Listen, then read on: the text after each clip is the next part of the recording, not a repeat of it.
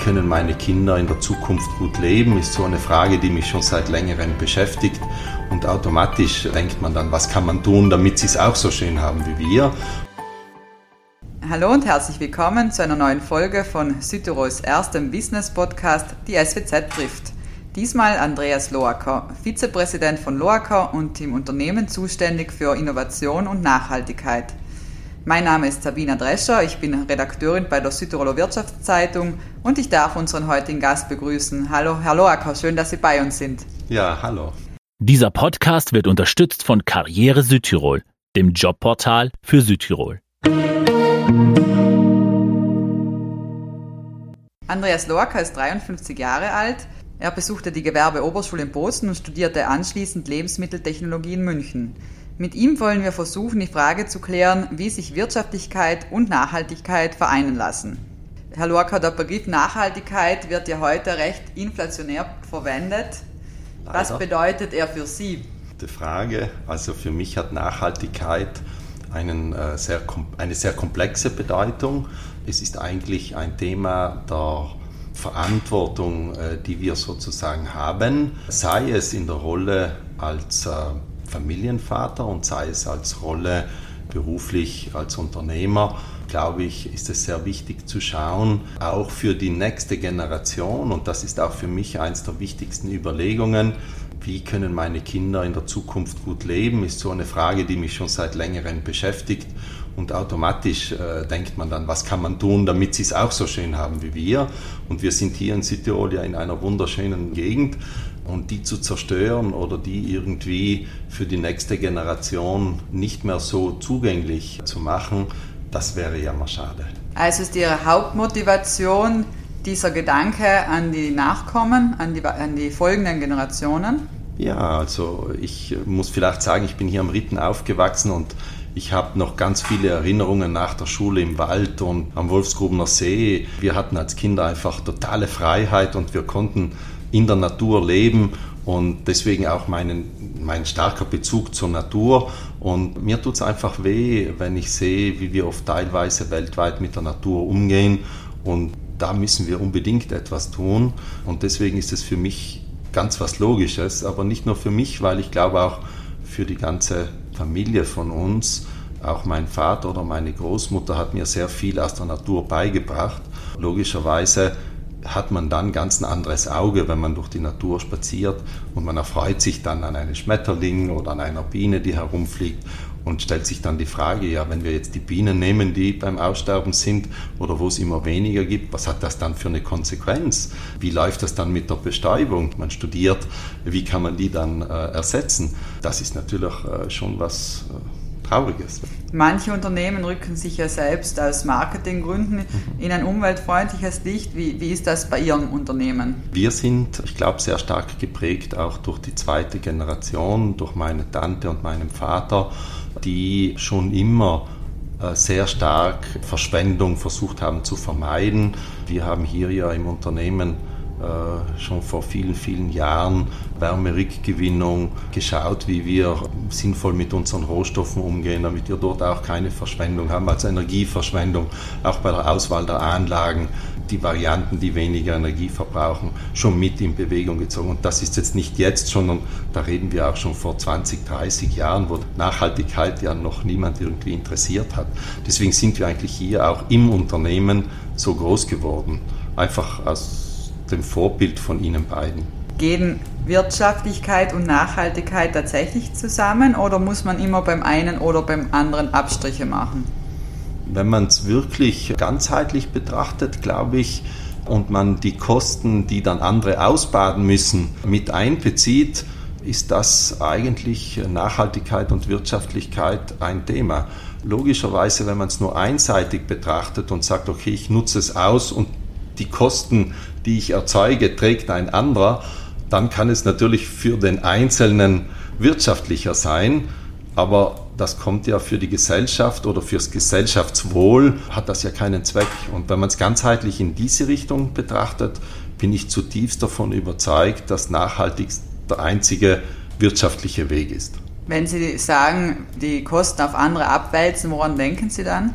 Viele Themen, wenn wir jetzt zum Beispiel die ganze den Müll, den wir erzeugen. Viele erzeugen Müll, jetzt wird es schon immer sensibler, aber normalerweise haben wir damit ja nie was zu tun gehabt. Das heißt, das hat irgendjemand entsorgt oder es landete in der Natur oder im Meer oder egal wo. Nur jetzt irgendwann wird es zum Problem und wir müssen als Gesellschaft ja was tun, um das wieder wegzubekommen. Diese Kosten wurden ursprünglich nicht betrachtet zum Beispiel und wenn man die jetzt wieder mit betrachten würde, dann macht es natürlich Sinn. Ich glaube, es ist besser, äh, den Müll zum Beispiel, äh, nehmen wir einfach ein kleines Stück Kunststoff, wenn wir das sauber recyceln, kostet das für alle sicherlich weniger, als wenn wir es später irgendwo im Meer wieder einsammeln müssen. So gedacht.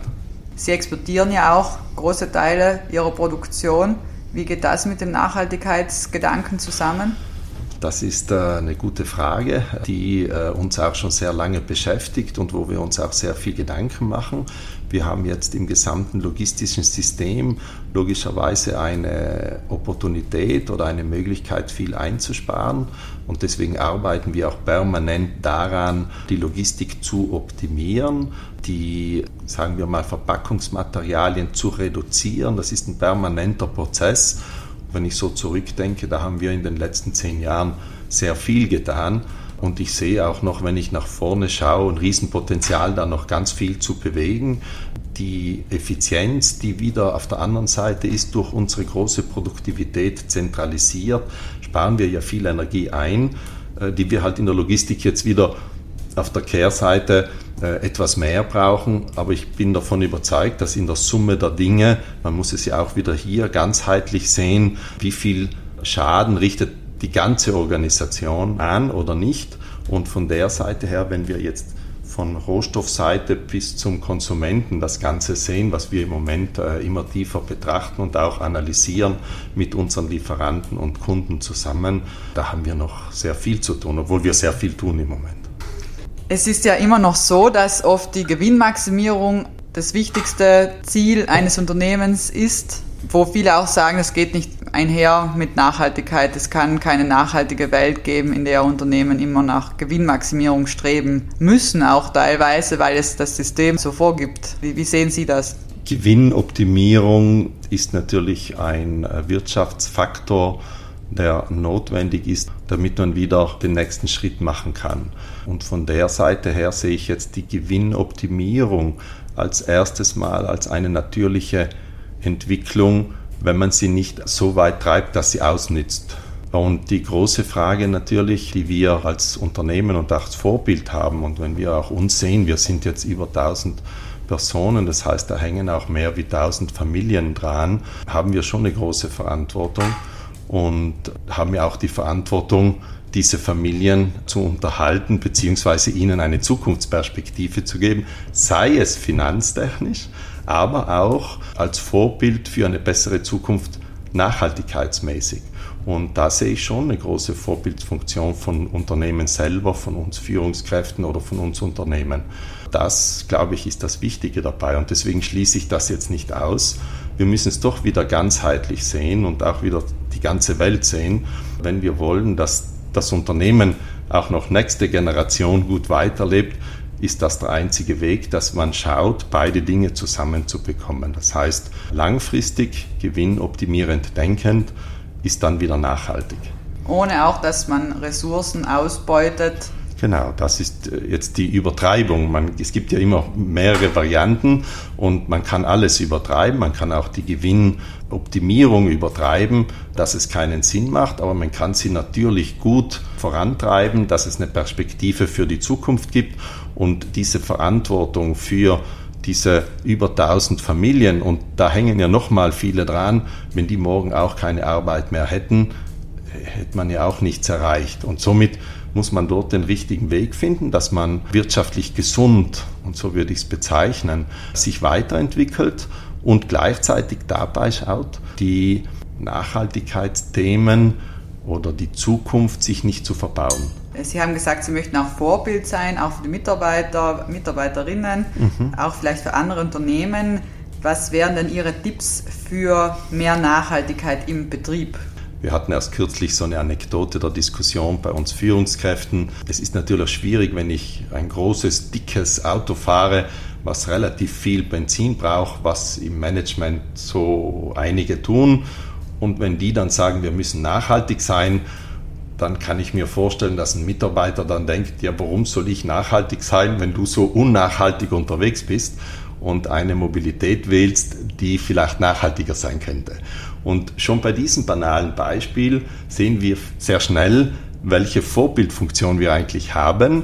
Und wenn man sich dann überlegt, und die Frage habe ich mir auch gestellt, ich habe ungefähr 80 Kilogramm, wie viel brauche ich Auto in Kilogramm, was mich herumführt? Und wenn wir dann Autos haben, die über zwei Tonnen gehen, muss ich ja zwei Tonnen herumschüttern, die 80 Kilogramm herumtragen. Schon nur dieser Gedanke regt zum Nachdenken an. Oder auch die gesamte Verschwendung. Das heißt, man muss natürlich nicht nur reden, man soll nicht verschwenden, sondern man muss da auch als Vorbild sein. Auf, auf allen Ebenen, ob es dann privat ist oder nicht. Und da sehe ich eben die Wichtigkeit daran, dass man das vorlebt und auch äh, tief im Herzen mit sich trägt. Wäre das dann auch Ihr Tipp an andere Unternehmen, dass die Führungsriege oder der Unternehmer, Geschäftsführer mit gutem Beispiel vorangeht? Unbedingt, unbedingt. Also ich denke, gutem Beispiel vorangehen war schon immer unsere Kultur in der Familie. Auch mein Vater und meine Tante haben die Dinge, die sie gepredigt haben, gelebt. Wenn ich heute von Nachhaltigkeit rede, dann kann ich jetzt als Person nicht nicht nachhaltig leben, sondern ich muss selbst mir jeden Tag die Frage stellen, passt das so, wie ich es tue und wo habe ich noch ein Optimierungspotenzial und wie kann ich andere dazu bewegen, auch nachzugehen. Und deswegen das Beispiel mit dem Auto ist ja ganz ein klassisches oder auch gutes wie soll ich jemand erklären, er soll ja in der Mobilität nachhaltig sein, wenn ich selber das nicht bin? Was fahren Sie für ein Auto? Also ich versuche so wenig wie möglich zu fahren, nutze teilweise auch den Zug gerne, weil man dort auch arbeiten kann. Bin jetzt äh, schon sehr lange aktiv nach einer Suche. Wir waren auch erstes Mitglied bei unserem Wasserstoffprojekt in Südtirol und hatte deswegen auch lange Zeit ein Wasserstoffauto als Test und habe jetzt nach diesen, äh, logischerweise konnte ich nicht mehr zurück, einen i3 und jetzt habe ich einen kleinen Tesla für die längeren Fahrten, damit ich auch mal nach Rom oder so fahren kann. Und das funktioniert einwandfrei. Und da muss man sich halt auch immer die Frage stellen, wie kann ich ganzheitlich die Mobilität nachhaltig gestalten. Und auch bei unseren Firmenfahrzeugen haben wir jetzt auch einige verschiedene Varianten an Elektroautos in, in Test und das entwickelt sich einfach auch weiter. Und vielleicht kommt noch was Neues irgendwann, äh, was noch nachhaltiger ist. Wir haben ja alle unsere Ökosünden. Sie bei der Mobilität scheinbar ein, wenig kleinere als andere, aber ich bin mir sicher, Sie haben auch manche. Würden Sie uns die verraten? Auch nur eine? Ja, also wo ich immer schlechtes Gewissen habe, ich reise gerne, ich bin neugierig und ich bin bis vor eineinhalb Jahren auch gern in die Ferne gereist.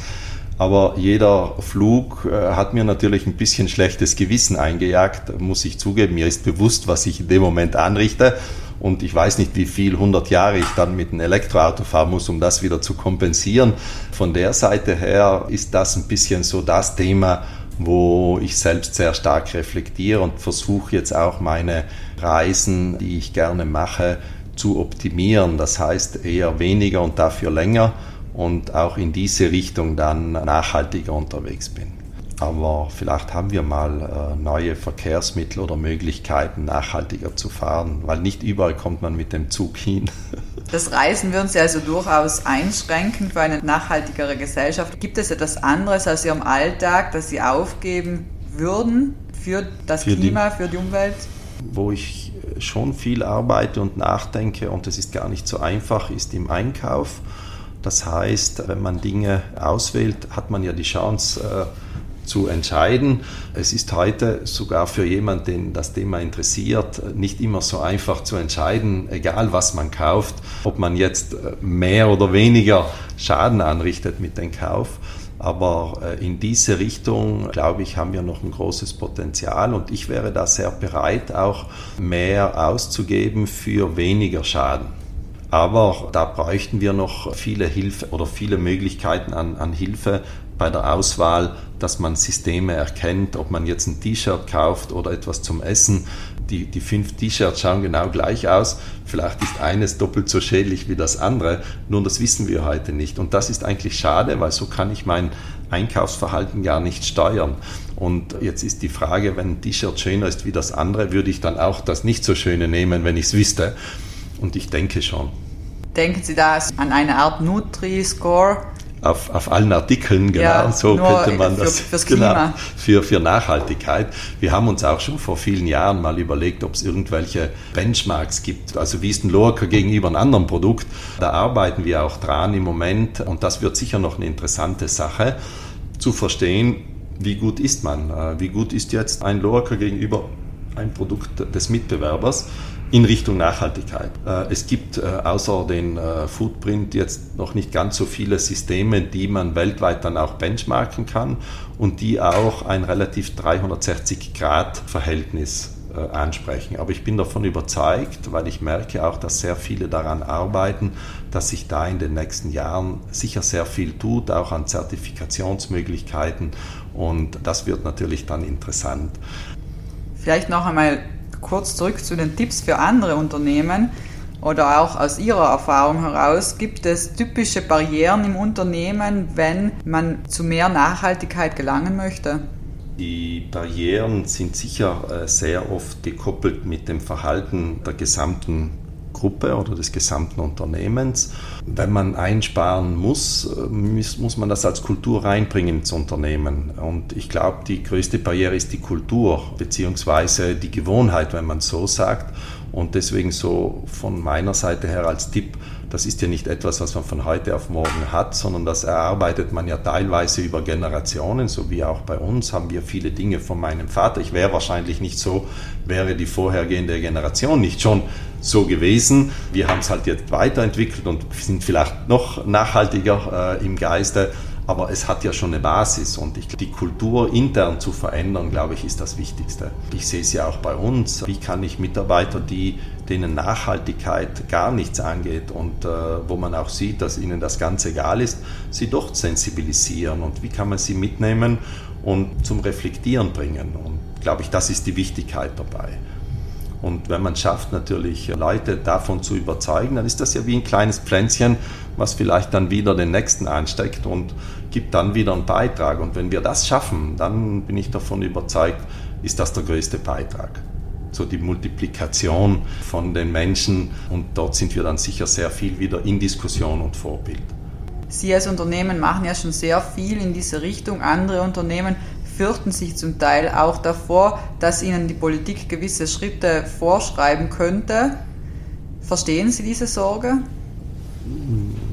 Ja, bedingt, bedingt, weil logischerweise, wenn wir jetzt die Struktur, die Sie hier unter Ihnen sehen, in der vollen Größe, wenn wir nicht über jetzt bald ja, Jahrzehnten immer wieder nachhaltig gedacht hätten, bin ich im Moment recht entspannt. Sicher gibt es noch viele Themen, die wir verbessern können, aber es war ein permanentes. Wäre jetzt äh, zum Beispiel der ganze Bau, und ich nehme das jetzt mal als Beispiel, nicht nachhaltig gedacht und es kommt jetzt irgendwann mal eine Gesetzgebung heraus, was das äh, sozusagen dann bewertet, hätte der ganze Bau jetzt, wäre nicht schon vorbereitet, wäre das natürlich sehr teuer.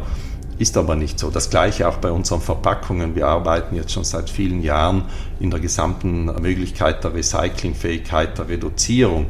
Und sollte jetzt zum Beispiel auch dort eine Auflage kommen für Recycelbarkeit oder Ähnlichem, dann ist es jetzt keine Hauruck-Aktion, sondern es sind halt dann noch weitere Optimierungen, die uns dann wieder helfen, weiterzugehen. Und ich glaube, das ist vielleicht eine kleine Anekdote.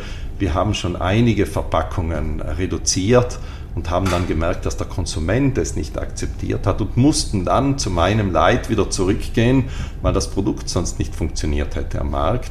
Und deswegen glaube ich, ist es oft ganz gut, dass man auch den Konsumenten sensibilisiert, weil dann haben wir auch viele Möglichkeiten. Oft ist der Konsument der, wie wir vorher ja auch gesprochen haben, der dann zu dem falschen T-Shirt sozusagen greift. Und äh, statt zum Richtigen. Und äh, das ist natürlich ein wichtiges Element. Und dort passiert ja im Moment in den letzten Jahren sehr viel und der Konsument wird sensibler und ich freue mich darüber sehr, weil das gibt uns wieder die Chance, gewisse Themen durchzusetzen, die wir vielleicht vor 10 oder 20 Jahren versucht haben, aber die haben damals noch nicht so funktioniert, wie wir es gern gehabt hätten. Stichwort Konsumenten. Manche Konsumenten sind überaus kritisch, andere überhaupt nicht. Zum Beispiel Fridays for Future mhm. Bewegung mhm. setzt sich sehr für eine nachhaltige Gesellschaft, nachhaltige Welt ein. Mhm. Und sie kritisieren auch, dass die Politik äh, zuschleppenden Fortschritt ermöglicht. Wie stufen Sie die Klimapolitik ein? Also so wieder gesamtmäßig, glaube ich, laufen wir der Notwendigkeit hinterher. Das heißt, der Bedarf, den wir weltweit hätten, ist eigentlich ganz ein anderer, wie wir im Moment ihn leben. Und die Politik redet zwar viel, und jetzt nehme ich es wirklich weltweit, weil das ja ein Thema ist, äh, was jetzt nicht nur regional ist, bringt ja nichts, wenn ich einen kleinen Ort nachhaltig habe und der Rest der Welt nicht, sondern wir müssen es 360 äh, Grad sehen oder rund sehen. Und in dem Sinne müssten wir eigentlich noch sehr viel Überlegungen politisch reflektieren und sie auch einfordern, weil es laufen dann doch noch viele Industrieunternehmen nur wirtschaftlich optimiert. Das wäre ja im ersten Moment gar nicht so schlimm, aber die Natur ausnutzend oder zerstörend. Und das kann man ja nicht bezahlen. Das heißt, das Zerstören der Natur ist ja in vielen Bereichen der kritische Pfad und da müssen wir gegensteuern. Und da hat jeder seine Verantwortung. Und auch wir haben da noch viel Potenzial, haben jetzt auch einige Forschungsprojekte in diese Richtung gestartet oder wollen jetzt noch nachträglich einige starten, auch mit Startups zusammen, die uns dann helfen, sagen wir mal, unsere Abfälle oder die Dinge, die wir ausstoßen, wertvoll wieder zu verwerten und weiter zu verarbeiten, so dass sich das Ganze schließt und dass wir eigentlich sagen können, okay, wir schmeißen es nicht weg, sondern wir verarbeiten es zu einem weiteren Produkt weiter und somit ist der Beitrag eigentlich dann der, den alle tun müssten. Und dort, glaube ich, könnte die Politik noch viel mehr einfordern. Also da ist noch ein Riesenpotenzial, weil es schade ist, dass die jetzige Generation oft die Ressourcen der nächsten Generation so schamlos ausnutzt.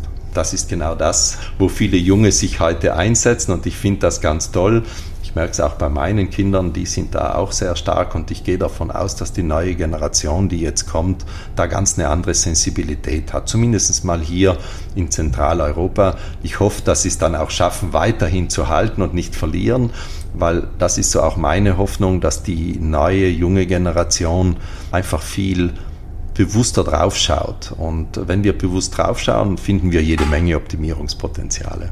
Und das könnte die Politik vielleicht genauso mit Ihnen dann machen und unterstützen, indem man das dann auch einfordert. Sie sind im Unternehmen nicht nur für Nachhaltigkeit zuständig, sondern auch Innovation, was ja eng zusammenhängt. Was ist Ihr Geheimnis bei Loacker? Wie schaffen Sie es, sich immer wieder neu zu erfinden? Woher kommt auch dieser Hunger, sich immer neu zu erfinden? Weil man könnte ja sagen, ja, es läuft ja, lassen wir es halt mal so. Ja, das kommt sicher von der Neugierde. Also ich denke, wir, wir haben in der Familie schon immer sehr viel Affinität für neue Sachen gehabt. Das hat schon beim Großvater begonnen, dem das Neue wahnsinnig immer interessiert hat. Mein Vater war auch schon immer sehr für Neues und wenn man diese Neugierde beobachtet und hat, dann sucht man automatisch, ohne dass man jetzt viel nachdenkt, äh, man interessiert sich einfach für das Neue. Und das Neue hilft wieder dann zu reflektieren, ob das, was man momentan tut, richtig ist oder ob da eine Chance drin besteht in der Veränderung. Und auch meine Beobachtung, das haben nicht alle. Und deswegen glaube ich, ist es auch wichtig, und das ist vielleicht etwas, man muss die Leute, die da etwas vorsichtiger sind, dann mit der Begeisterung der neuen Sachen dann auch mit motivieren und dass sie irgendwo mitreisen und ihnen einfach die Freude am Neuen auch schmackhaft, weil es ist ja nicht immer einfach was Neues, es gibt ja auch Gefahren und es gibt viele Menschen, die brauchen eine gewisse Sicherheit und scheuen davor Neues. aber das ist nicht wegen des Neuen, sondern mehr wegen der Sicherheit.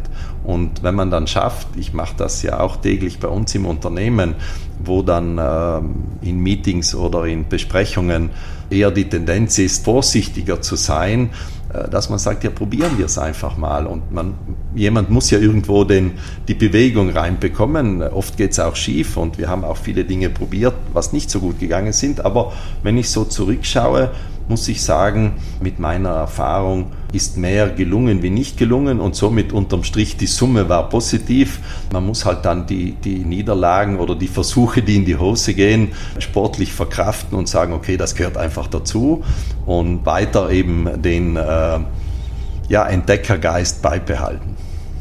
Wie schaut so Innovation bei Lorca aus? Sie haben vorhin Verpackungen angesprochen. Es gibt immer wieder neue Produkte, spannende Frage. Also äh, Innovation ist ja sehr, sehr vielschichtig. Wichtig ist, dass der Konsument es äh, sieht, dass der Konsument es als einen Mehrwert betrachtet. Das ist genau die Herausforderung. Wir haben ja seit eineinhalb Jahren Loaca Futurum gegründet als Frontend Innovation mit dem Neu zusammen und arbeiten jetzt sehr stark an gewissen Systemen, um die Konsumenten-Needs besser zu verstehen. Und eigentlich starten wir nicht mehr von einer Entwicklung, sondern versuchen zu verstehen, welche Bedürfnisse sind draußen und matchen dann, ja, was können wir anbieten? Und so entsteht dann ganz eine andere Innovation, weil sie dann zielgerichtet auf ein Bedürfnis ist. Da bin ich jetzt selbst auch gespannt, wie sich das in den nächsten Jahren entwickelt. Bin da äh, recht zuversichtlich, dass tolle Sachen rauskommen, weil einfach der Abgleich äh, mit dem Konsumenten fundamental wichtig ist oder Kunden, je nachdem, wo man dran arbeitet. Was sind aus Ihrer Sicht die größten Innovationsbooster in einem Unternehmen? Sind es besondere Mitarbeiter? Sind es besondere Situationen, Settings oder ist es ganz was anderes? Bis jetzt beobachtet und jetzt durfte ich mich doch schon, kann man sagen, so seit äh, fast 30 Jahren mit Innovation beschäftigen, fast vollzeitlich. Ich glaube, das ist die Offenheit, die geistige. Das heißt, man muss irgendwo ein Ambiente schaffen, wo auch jemand was sagen kann, was im ersten Moment mal ganz dumm klingt. Und wenn man dann ein bisschen mehr nachdenkt, könnte es dann doch interessant sein. Das heißt einfach die Innovationsatmosphäre, die ein Unternehmen aufbaut oder nicht aufbaut. Das, glaube ich, ist der erste wichtige Punkt. Das ist nicht einfach, weil in der Natur der Dinge Unternehmen jeglicher Natur auf Sicherheit gehen und Innovation eher weniger Sicherheit gibt und deswegen muss man da auch richtig dosieren. Zu viel Innovation kann auch gefährlich sein und wenn man dann die richtige Dosis hat, dann muss man einfach äh, die Kultur intern so weiterbringen, dass die guten Ideen nicht zerstört werden, bevor sie überhaupt ausgesprochen werden. Und das Zweite ist in meinen Augen äh, sehr viel auch Tools und Möglichkeiten. Es gibt ja viele Kreativprozesse, wir arbeiten im Moment auch an verschiedenen Möglichkeiten und Kreativtechniken äh, mit neu zusammen, die natürlich helfen, dann auch noch mehr quer zu denken. Und also zum Beispiel jetzt Design Thinking Prozesse, die wir anwenden, kommen dann oft ganz tolle Ideen raus und die muss man dann erkennen und weiterarbeiten und dort kommen dann eigentlich Sachen, die hätte man sonst eigentlich nie angedacht. Noch einmal ein kurzer Themenschwenk und zwar zum Standort Südtirol. Sie halten nach wie vor überzeugt am Standort Südtirol fest, auch am Standort Ritten. Wieso? Ja, wir sind fix davon überzeugt, dass es gut ist, in Südtirol zu sein. Vielleicht, weil wir hier groß geworden sind, weil wir hier aufgewachsen sind, aber nicht nur das. Wir haben ja doch ein internationales Netzwerk, wir reisen viel, wir haben viel Kontakte und trotzdem hätten wir ja x Möglichkeiten in anderen Ländern was aufzubauen. Aber Südtirol hat einfach mehrere tolle Sachen. Also äh, wenn ich so unsere Kunden, die weltweit zu uns dann kommen und sie stehen dann hier vor, vor dem Werk und schauen zum Schlern oder zum Rosengarten rüber, äh, wie wir es jetzt auch tun, dann lasst das natürlich Gefühle, die kann man äh, nicht beschreiben und die nehmen das dann auch mit und so baut man auch ganz anderen Bezug mit unseren Kunden auf. Ich glaube, da haben wir etwas von von der Natur und von unseren Vorfahren geerbt, auf was wir sehr wohl aufpassen müssen. Und das ist sicher ein Punkt, den man auch gut mitnehmen kann und vermarkten. Wir vermarkten es ja auch in dem Sinne, Veniamo giù dai Monti und, ähm, oder den Schleiern, den wir ja auch als Symbol mit im Logo haben, was irgendwo Sinnbild ist auch für die äh, Produkte und Nachhaltigkeit. Es ist auch eine Wahl, dass wir hier sind, weil wir hier natürlich auch die Möglichkeit haben, nachhaltig zu sein und auch in einem Gebiet sind, welches diese Themen fördert. Fällt Ihnen sonst noch etwas ein, was Südtirol als Standort, Wirtschaftsstandort interessanter machen könnte? Ein Thema ist zum Beispiel immer das leistbare Wohnen, ein anderes Thema ist die Erreichbarkeit. Ja, das sind jetzt die zwei Kehrseiten. Das heißt, wir haben ja einige Mitarbeiter, die von draußen kommen, wir haben deswegen schon früh begonnen, Firmenwohnungen vorzubereiten, um ihnen die Möglichkeit zu geben, so ein Basiscamp zu haben, bis sie selber eine Wohnung gefunden haben. Das hilft und wirkt, aber es ist natürlich nicht ganz so einfach, logischerweise. Aber das ist wahrscheinlich auch irgendwo natürlich ein begehrtes Gebiet, hat halt diese Konsequenz ist ja wieder schön, dass Leute zu uns kommen äh, wollen. Und äh, wir haben auch einige Mitarbeiter, die jetzt schon über Jahrzehnte mit der ganzen Familie hier geblieben sind. Und das hat uns auch geholfen. Und deswegen glaube ich, dass das auch ein Pluswert ist. Ich höre von vielen anderen äh, Bekannten, die auch Unternehmen haben, aber in anderen Regionen, die nicht so attraktiv sind, wie schwer sich die tun, nicht nur die Leute zu finden, sondern dann auch langzeitig zu halten. Und das ist natürlich hier in Südtirol leichter. Ich glaube, jemand, der jetzt vom Norden oder vom Süden kommt, der kann es hier auch länger aushalten, wenn er es schafft, irgendwo auch den Kontakt äh, mit der Bevölkerung zu knüpfen. Also die knappen Wohnungen sehen Sie eher nicht als Hemmnis es ist eine, ein, eine Herausforderung, äh, damit umzugehen, aber äh, es ist lösbar und äh, es geht ja jetzt äh, nicht um großes Problem, sondern eher, wie schafft man Wohnungen oder Wohnmöglichkeiten zu finden für jemand, der schnell was braucht. Und wir haben da die Lösung mit den eigenen internen Strukturen geschaffen. Und so kann man natürlich dann auch etwas überbrücken. Und das funktioniert eigentlich mittlerweile recht gut. Und wie ist das mit der Erreichbarkeit? Ja, alles kann man nicht haben. Die Erreichbarkeit geht ja auch mittlerweile recht gut. Also wir sind ja, wenn man so sieht, wieder äh, im, im Weiteren. Wir haben Verona nicht weit, äh, können da eigentlich Flüge nehmen. Wenn ich weiter weg muss und schnell so einen Businessflug nutze ich das meistens und man ist so ein bisschen mehr wie ein Stündchen ist man am Flughafen. Der ist auch noch überschaubar und, und das geht ganz gut. Oder nach Innsbruck.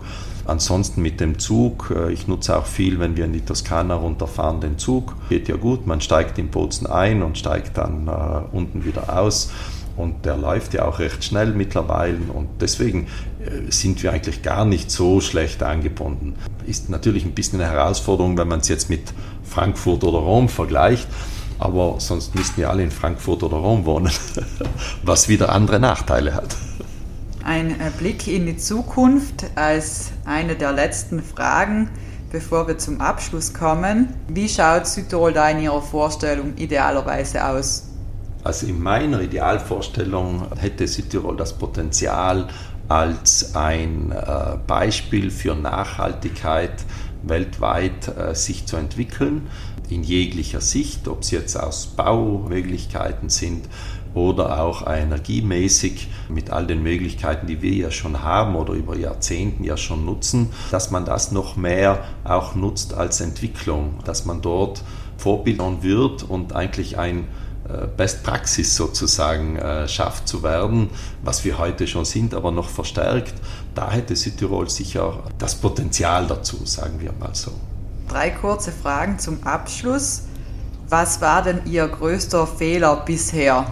Mein größter Fehler, wer neugierig ist, macht viele Fehler. Was war der größte? Ich glaube, wir hätten in der Vergangenheit noch viel besser und mehr unsere Netzwerk von Personen. Das heißt, wie schaffe ich diese Gruppendynamik, diese Gruppenintelligenz, die wir eigentlich haben, äh, durch so viele Mitarbeiter, noch mehr zu nutzen. Wir haben in der Vergangenheit oft das viel zu wenig genutzt. Das ist sicher einer der Fehler, den ich heute mir selber oft reflektierend reingehe, weil man gedacht hat, man weiß es und man hat gesagt, so machen wir es. Die Kunst, äh, glaube ich jetzt, was wir seit einiger Zeit auch mehr in unserer Kreiskultur, die wir versuchen zu leben und auch die Kultur intern auf Augenhöhe miteinander hilft und ändert natürlich auch dies. Und ich beobachte in diesem Sinne eigentlich viel mehr Inputs und ähm, da haben wir noch ein riesen äh, Optimierungspotenzial, noch viel mehr die Gruppenintelligenz äh, für strategische Themen zu nutzen, weil auch die Komplexität der Entscheidungen permanent zunimmt und falsche Entscheidungen einfach sehr viel kosten. Und aus dem Grund, wir haben ein paar falsche Entscheidungen getroffen, weil wir wahrscheinlich zu wenig die Gruppenintelligenz genutzt haben. Was ist Ihr größtes Glück? Mein größtes Glück ist meine Familie und dass wir an einem so schönen Ort leben dürfen. Und das freut mich jeden Tag. Äh, wenn ich von meinem Büro rausschaue, äh, sehe ich die Dolomiten. Schon nur das ist wie ein Abenteuerfilm, weil da ändert sich die ganze Atmosphäre, die Farben von morgens bis abends, ob es jetzt im Sommer, Herbst, Frühjahr oder Winter ist. Es ist immer noch fantastisch, obwohl ich so viel schon gesehen habe, aber es immer wieder aufs Erneute freut mich das und es gibt mir auch wieder ja, eine Genugtuung und eine Inspiration, einen Beitrag zu leisten für die Zukunft. Allerletzte Frage, was war der beste Ratschlag, den Sie bisher bekommen haben? Ein Freund von mir, mit dem ich mal reflektiert habe vor kurzem, hat mich auch so etwas gefragt und wir haben reflektiert und das klingt vielleicht jetzt etwas eigenartig, aber der Ratschlag, mehr auf seinen eigenen Atem zu achten, äh, hat mich sehr stark zum Nachdenken angeregt damals. Und ich bin seitdem eigentlich sehr bewusst beim Atmen, schaffe dadurch mehr Ruhe und wahrscheinlich auch mehr Sauerstoff in den Kopf zu bekommen.